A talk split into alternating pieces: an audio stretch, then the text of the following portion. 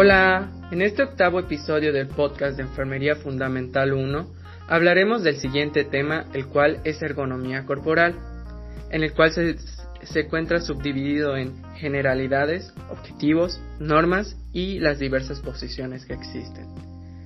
El equipo se encuentra conformado por Lourdes Gabriela Van Pech, Almazatia Cervantes Hernández, Abigail Ultrera Hernández, Jessica María Cupul Gómez, Ricardo Emanuel Martín Paul, Edwin Francisco Díaz Batún y un servidor Luis David Méndez Rajón. Iniciamos con las generalidades. La mecánica corporal es aquella disciplina que trata el funcionamiento correcto y armónico del aparato musculoesquelético en coordinación con el sistema nervioso. El propósito principal de una buena mecánica corporal adecuada es facilitar el, uso seguro y eficaz de los grupos apropiados de los músculos. Eh, tiene ciertos objetivos de los cuales mi compañera Jessica les hablará. Hablaremos sobre los objetivos y la movilización y posicionamiento del paciente. Uno de los objetivos es lograr que los músculos dañados puedan restablecer el tono y la fuerza que tenían antes.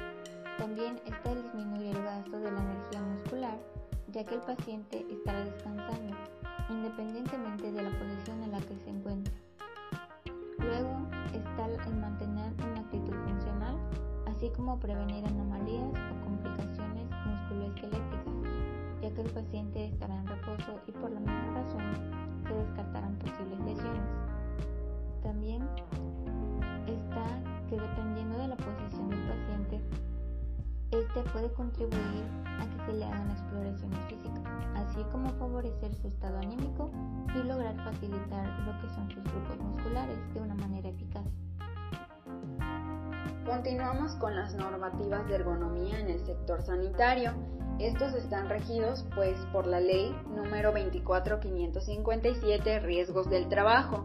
Esta decreta un reglamento que prevé la instrumentación del plan de mejoramiento en los distintos niveles para permitir la mejora de las condiciones de higiene y seguridad en el trabajo. Se nombran las normas, la norma número 1 y esta pues habla sobre tener conocimiento sobre el aparato musculoesquelético. Esto pues para proveer cuidados conforme, conforme al cuerpo y que no lo deterioren ni lo dañen. También la norma número 2 que habla sobre conocer las posiciones del personal y movimientos coordinados.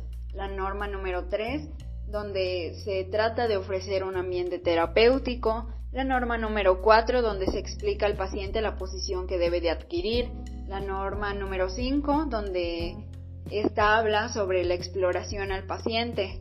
La norma número 6 sobre alinear el cuerpo, esto a, de, a, a tiempos diferentes.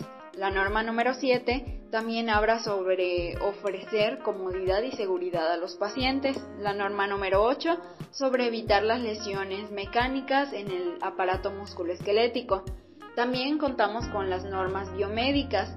Estas normas eh, hablan sobre la movilización del paciente y son normas básicas en las que el cuidador o el profesional se debe de basar para realizar la movilización y transferencia de la persona en situación de dependencia, ya que ella pues no lo puede hacer. Estas normas biomédicas pues son aproximar el cuerpo a la persona que ayuda, seguridad en el agarre, ampliar la base de sustentación, coordinar movimientos, planificar el trabajo, esto pues para que ya hayan los movimientos que se van a realizar y prever cualquier riesgo o cualquier situación que se pueda presentar, eh, despejar el camino también para que no ocurra algún algún desajuste en lo que en lo que se está realizando o para prevenir cualquier situación que ponga en riesgo al paciente, colocar bien los pies, mantener la espalda recta, esto conforme a la postura del paciente para que, para que mejore su salud y flexionar las piernas. Esto también con el fin de buscar comodidad, que se ayude a la persona este, y que todos los movimientos que se le realicen estén conforme a sus necesidades para mejorar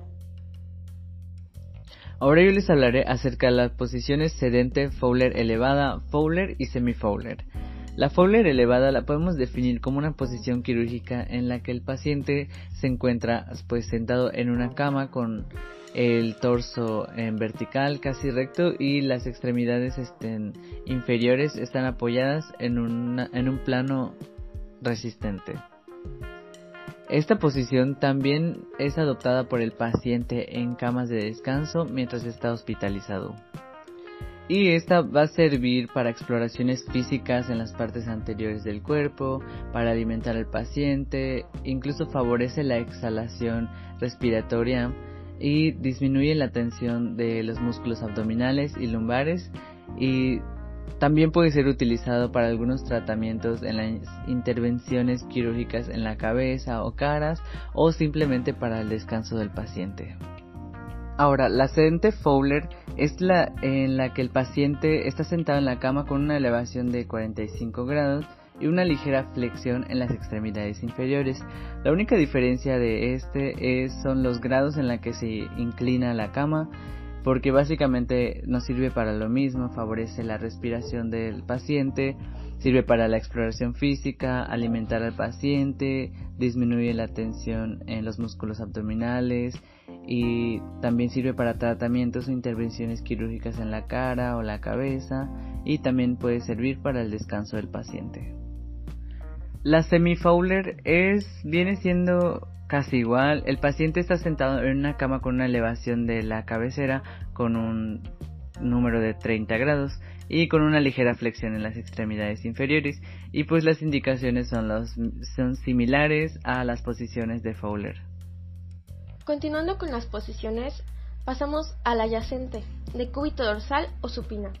En esta, el paciente se encuentra acostado sobre su región posterior sus extremidades superiores se encuentran a los lados del cuerpo y las inferiores ligeramente flexionadas. Esta posición está indicada para realizar una exploración física de región anterior del cuerpo, la relajación de los músculos, para la aplicación de tratamiento específico en la región anterior del cuerpo o en la parotomías. Para la posición de cúbito ventral o prona, el paciente se encuentra acostado sobre la región anterior del cuerpo. Su cabeza se encuentra de lado y las extremidades superiores están en extensión a los lados del cuerpo. Las inferiores se encuentran en extensión. Esta posición está indicada para la exploración de la región posterior del cuerpo, la aplicación de tratamiento en la región posterior del cuerpo o una recuperación posanestésica. Para la posición yacente, ginecológica o de litotomía, el paciente se encuentra en decúbito dorsal con la región glútea apoyada en el borde de la mesa de exploración. Sus extremidades inferiores están flexionadas y separadas por medio de piernas. Esta posición está indicada para facilitar el parto o en intervenciones médicas y quirúrgicas de órganos pélvicos. La posición de Rosier es el paciente en decúbito dorsal con almohadas por debajo de los hombros para provocar la hiperextensión del cuello. En la posición Trendelenburg, el paciente está en decúbito dorsal con una ligera elevación de las piernas, de tal manera que la cabeza se encuentre más abajo que los pies. Por el contrario, y como su nombre lo indica, en la posición anti-Trendelenburg o de Morestin, el paciente tendrá ligeramente elevada la cabeza y los pies por debajo de esta. Muchas gracias Gaby. Continuando con la posición de cúbito lateral, esta se puede dar tanto del lado derecho como del izquierdo. El paciente se encuentra con las extremidades superiores con una ligera flexión y las inferiores ligeramente flexionadas una sobre la otra. Esta posición favorece la relajación muscular, la recuperación post-anestésica y la aplicación de varios tratamientos. La posición de Sims.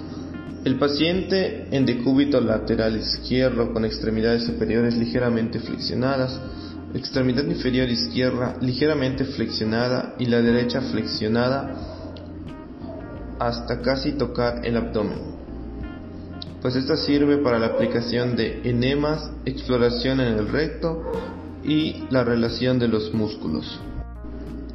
La posición genopectoral o de Bosman es a partir de la posición prona, El paciente descansa sobre la cara anterior del tórax y las rodillas, la cabeza lateral y las extremidades superiores alrededor de esta. Es similar a la genucubital. Y la posición de Kraske, navaja sevillana. El paciente en decúbito ventral con inclinación de los músculos formando un ángulo de 90 grados y piernas apoyadas sobre la parte inferior de la mesa de exploración. El paciente debe inclinar la parte superior de la mesa de tal forma que las caderas queden más elevadas que el cuerpo. En esta se puede realizar la exploración e intervenciones quirúrgicas en el recto. También sirve para la aplicación de tratamiento en el recto. Ahora pasamos con nuestra compañera Abigail. Tenemos también el tema de las precauciones de las posiciones. Estas precauciones como que van encaminadas a prevenir cualquier daño o riesgo mayor que pueda tener el paciente después de realizarle las posiciones en las que debe de estar.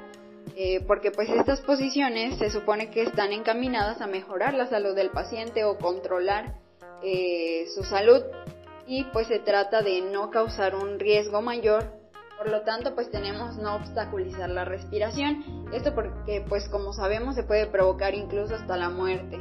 El no obstaculizar la circulación. Esto también conforme a la anatomía del cuerpo. Saberlos posicionar, saber que tal eh, arteria se puede bloquear con tal movimiento. Entonces eso también es muy importante no ejercer presión o fricción sobre ningún nervio, ya que esto también puede provocar daños en la movilidad del paciente o, causar riesgos mayores en, su, en, el paciente, en su salud. La reducción de la presión en la piel, porque como sabemos también se trata de evitar las úlceras por presión, entonces, o cualquier herida que pueda provocar el que un paciente ejerza mucha presión en alguna parte de su cuerpo. Entonces, eh, en las posiciones también se busca eh, disminuir los riesgos que pueda tener.